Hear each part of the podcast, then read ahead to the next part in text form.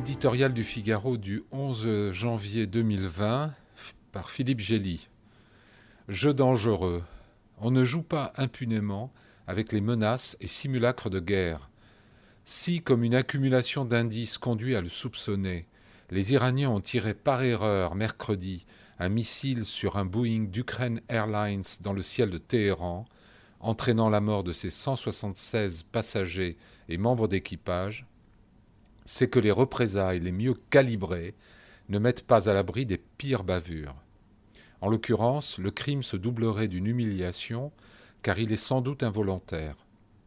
Les forces iraniennes qui venaient de lancer 16 missiles sol-sol sur des bases en Irak abritant des soldats américains afin de venger l'élimination par Washington du puissant général Qassem Soleimani, étaient placées en alerte maximale.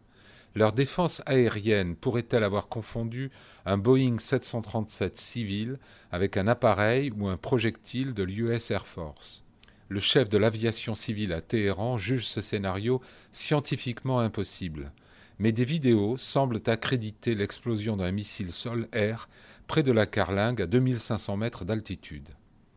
Si le régime des Mollahs veut réellement se laver de ce soupçon, il va devoir faire preuve d'une transparence dont il n'a guère l'habitude et que compliquent les tensions actuelles. Téhéran veut bien accueillir des experts étrangers, mais parle d'un ou deux mois pour lire les boîtes noires et d'un ou deux ans pour boucler l'enquête, misant sans doute sur la faculté d'oubli des Occidentaux. Quelle que soit la cause du drame, reste un fait d'armes sans gloire.